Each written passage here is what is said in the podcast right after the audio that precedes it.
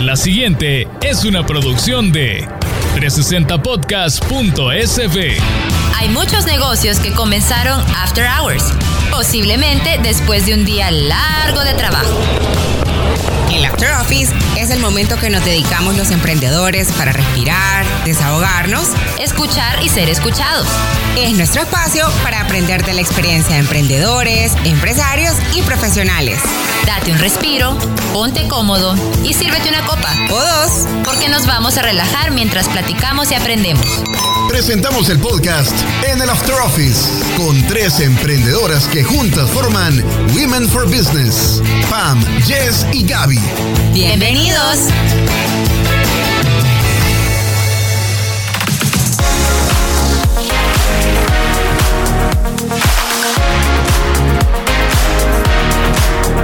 Hi. Bienvenidos. Estás en el After Office y este día, en este episodio, vamos a platicar un poco sobre un tema muy difícil para los emprendedores. Para todos los que hemos comenzado algún tipo de negocio, se van a sentir identificados con esto. ¿Cuándo es necesario delegar? ¿Vamos a delegar o vamos a morir en el intento? Hoy tenemos como invitada especial a Kerry Hernández. Ella es la CEO de Vogue Corporation, que nos va a comentar un poquito de ella antes de iniciar. Bienvenida. Eso. Hola chicas, qué placer gigantesco estar aquí con ustedes hablando de este tema tan lindo que es delegar, lindo y difícil. Kerry, eh, no sé si lo que comentábamos al inicio, pues realmente uno como microempresario, cuando le toca comenzar su negocio, pues le toca hacer de todo, ¿vea? Uno empieza con, con su bebé, con su negocio, dándole, metiéndole plata a veces y al final se convierte en un negocio operado por una sola persona cuando estamos iniciando nuestro emprendimiento. Te toca planificar, hacer esa estrategia de marketing, ir a los bancos, ir a cobrar, ir a hacer un poquito de, de, de mensajería, te toca hacer de todo. Pero realmente al final te tocan hacer tantas tareas que uno mismo se ahoga en eso y llega un momento en que te toca delegar, pero cuesta soltar a ese bebé o a esas cosas o esas actividades que, que nosotros decimos que solo nosotros lo podemos hacer bien, ¿verdad? ¿Cómo aprendemos o cómo podemos realmente lidiar con este tipo de problemas a nivel de emprendedor y por qué es tan complicado para nosotros dueños de negocio aprender a delegar? Mira, yo creo que la parte principal es que tú analices cuál es el motivo del, del problema, ¿no? O sea, ¿por qué no estás delegando? La primera puede ser un tema de ego y ese es el que normalmente no querés, del que no quieres hablar, no querés reconocer. Claro. Eh, y es, yo puedo solo, yo conozco mi negocio más que nadie Así es. y nadie lo va a hacer mejor que yo. Entonces, ese Todo lo- tiene un tratamiento interno, definitivamente. Tenés que reconocer que no podés hacer todo o que no necesitas hacer todo o que tú solito no lo vas a hacer de la mejor manera. La segunda es que el personal que tú tienes no te acompaña o no está listo para ser responsabilizado. De, no quieren accountability, no quieren saber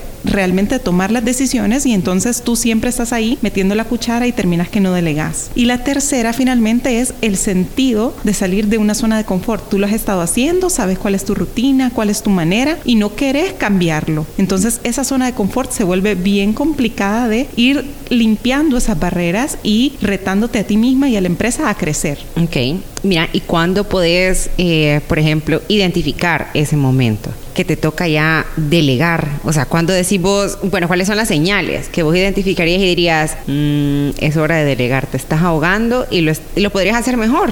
Fíjate que yo escuché un ejemplo que habla de un vaso. Dice, si tú sostienes un vaso, aquella persona que no quiere delegar el poder busca que ese vaso esté a tope. Entonces, podés cargar el vaso, por supuesto, pero estás todo el tiempo al borde de que se derrame agua del vaso. Entonces, si Oh tú God, vertieras un sí. poquito de esa agua en otro vaso, sería más fácil de sostener, sería menos peligroso para tu empresa y para tu equipo. Entonces, eso es interesante. Si te sentís un poco como overwhelmed, de verdad que no te da el tiempo para ti, para tu familia, para tu salud, no estás delegando. Me encanta esa referencia, o sea, creo que yo me siento identificada ahorita con muchísimas cosas y no solamente a nivel profesional, o sea, al final te toca como delegar diferentes eh, actividades, no solamente en tu emprendimiento, sino que también a nivel eh, personal, familiar, ¿verdad? El manejo, de, el manejo de tu hogar, ¿verdad? Pero quieras o no, al final eso representa como algún, algún tipo de, de- de miedo, de inseguridad, porque estás perdiendo el control, ¿verdad? El control de tu negocio, el control de tu casa, el control de, de- tu familia, ¿verdad? Por decirlo así. Entonces creo yo que es bien importante saber saber identificar cuáles van a ser las tareas que podemos delegar, qué cosas realmente me puedo quitar de encima, que alguien más me puede ayudar a hacerlas y que eh, me va a facilitar a mí el, el camino de mi negocio. No es tan difícil. Si son actividades rutinarias y no estratégicas, esas actividades tenés que delegar de entrada.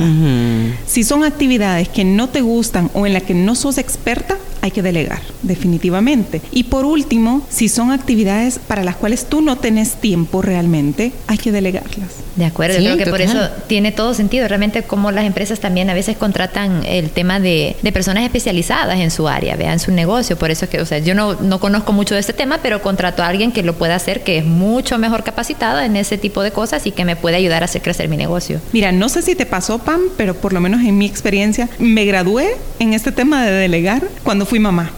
Porque no te queda tiempo en nada. Entonces, sí o sí, tenés que delegar el cuidado de tus hijos, la educación de tus hijos. Y tenés trabajo. Entonces, manejando todas esas cosas parecen malabares, pero estás obligada a soltar ese control que estás acostumbrado y toca. Definitivamente, definitivamente me pasó. Sí, mira, además lo que tú me gustó lo que decías de que hay que delegar esas funciones rutinarias y no estratégicas, porque al final tu hora como dueño del negocio, como empresario empresaria, es más cara que la de un colaborador. Entonces, claro, ahí vos decís, si hago números, ¿qué es mejor? Que esta persona está ejecutando este trabajo que no me va a generar más dinero, más ingresos, sino que es algo de cajón, por decírtelo así, versus que si yo vengo y ando buscando nuevos clientes, estoy atendiendo a unos clientes estratégicos, desarrollando nuevos mercados. De verdad, me encantó eso, pero ¿cómo podemos delegar a nuestra equipos. Es decir, ¿cómo empiezo yo? ¿cómo doy el primer paso para delegar y decir, bueno, eh, voy a empezar a confiar siquiera? Porque yo creo que justo todos los, los, emprendedores somos como todólogos y creemos de que lo podemos hacer todo bien porque nosotros conocemos al, al, al, chichi ahí. Al negocio. Ajá. Entonces digo, ay, no, nadie, nadie lo va a cuidar tan bien como yo, nadie lo va a hacer tan bien, tan bien como yo. Entonces, ¿cómo doy ese primer paso? ¿Cómo empezamos a delegar? El primer paso tiene que estar en conocer al personal que tenés, el equipo que te está acompañando y analizarlo junto con sus habilidades. ¿Cuáles son las soft skills que tienen? ¿Realmente tienen la capacidad de liderar o de cumplir o de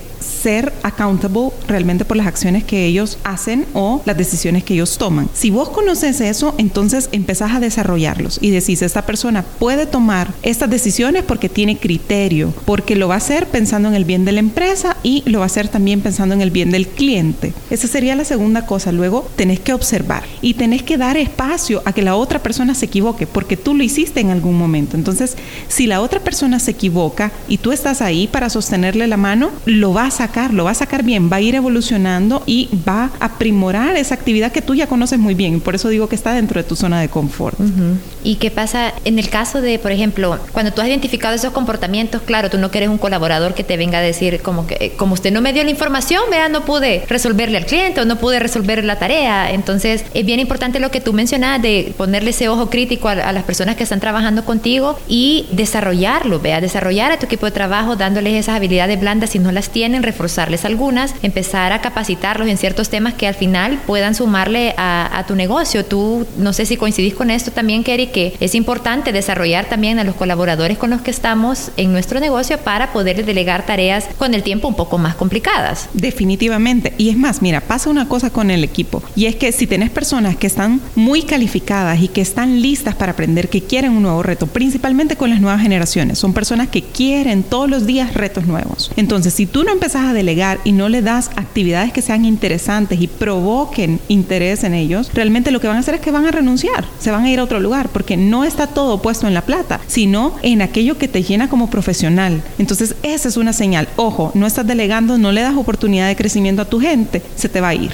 Y aquel que es muy acomodado siempre te va a estar buscando. Te llama por teléfono para cualquier pequeña decisión y ahí te encontrás microgerenciando. Eso es lo peor que te puede pasar porque vas a estancar en tu negocio. Mira, ese, no sé, eh, podrías venir y hablar como un poquito más de esa microgerencia, porque eso es súper importante. Me parece que yo veo que hay un montón de gente que hace eso, pero tal vez podrías como hablarnos un poquito más, explicar, tal vez alguien nunca lo había escuchado ese término, que es súper interesante y de verdad que a mí me parece que es algo de los que te frena a que tu negocio podría desarrollarse más y entender que pues si vos querés un negocio sostenible y que crezca, no lo vas a poder controlar todo. Entonces, ¿cuándo, o sea, qué, qué me podrías hablar más de eso de la microgerencia? Mira, te voy a dar un ejemplo súper práctico que me pasó. Cuando yo agarré el mando en la empresa, digamos que no estaban todos muy acostumbrados a este tema de delegar, ¿no? Y me pasaba que me llamaban todo el rato. O sea, yo entraba a la oficina y tenía llamadas desde las ocho y media de la mañana hasta las 5 de la tarde, con cosas muy importantes y con cosas muy poco importantes. Como por ejemplo, una persona viene a realizar un cambio de este producto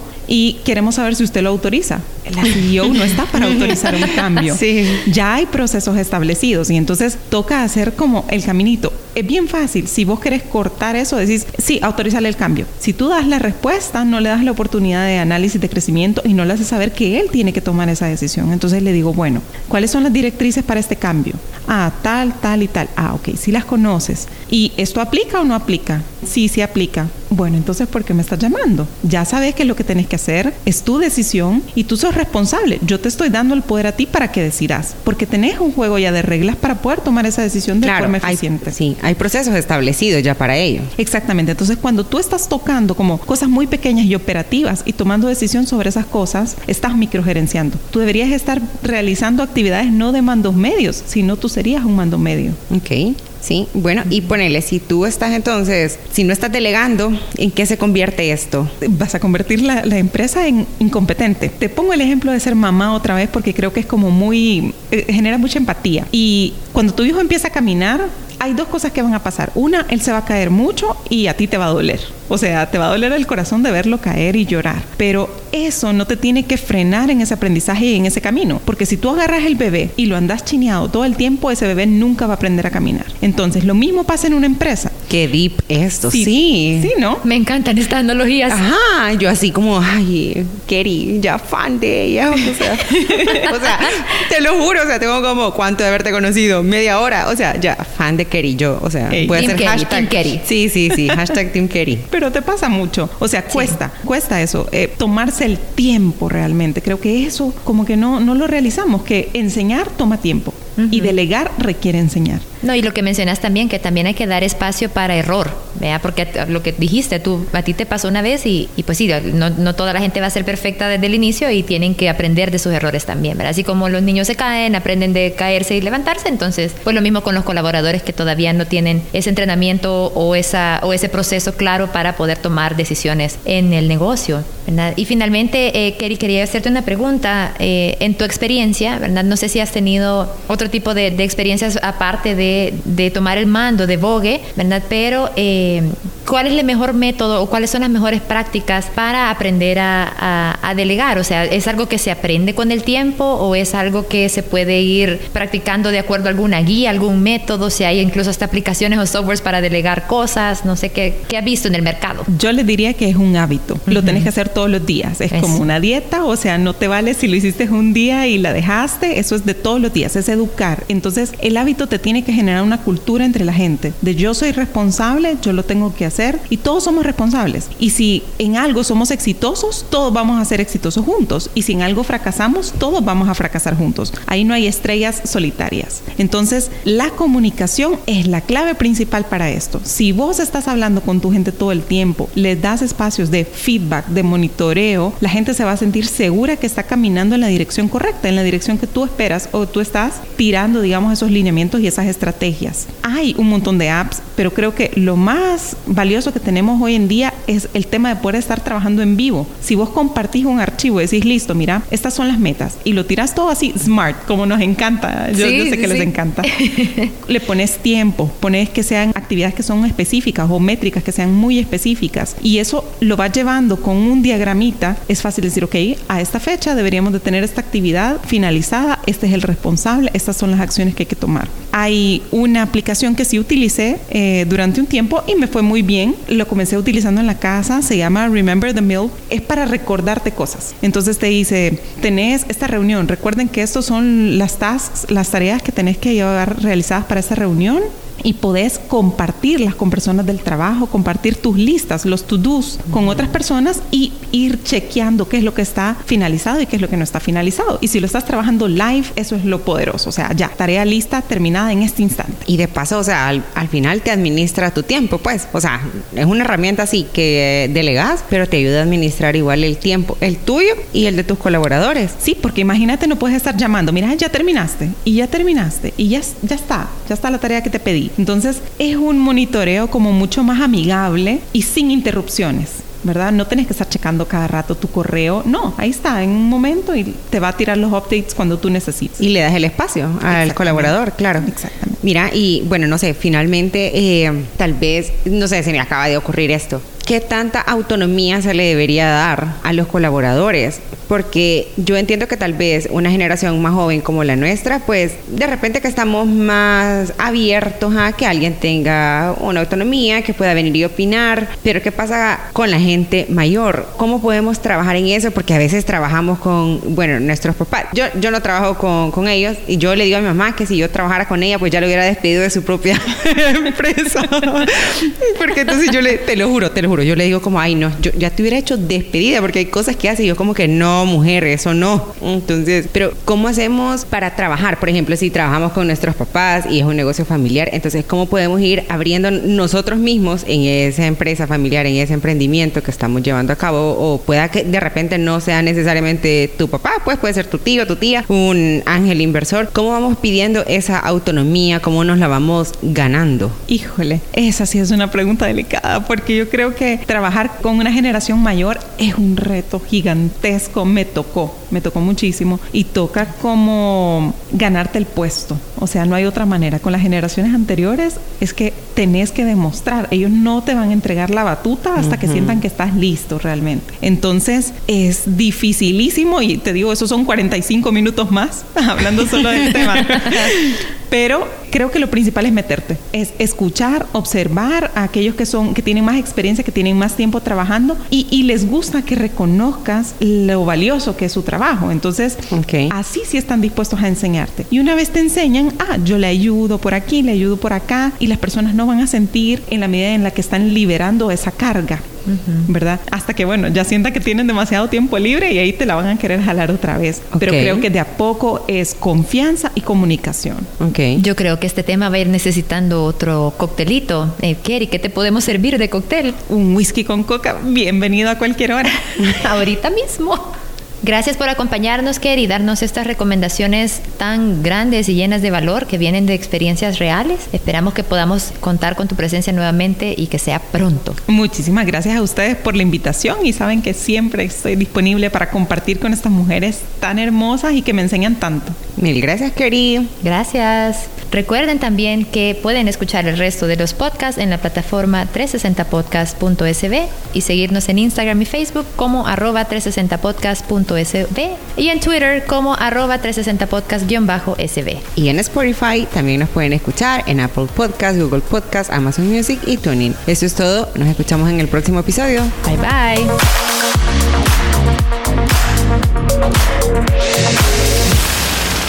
Esta fue una producción de 360podcast.sb.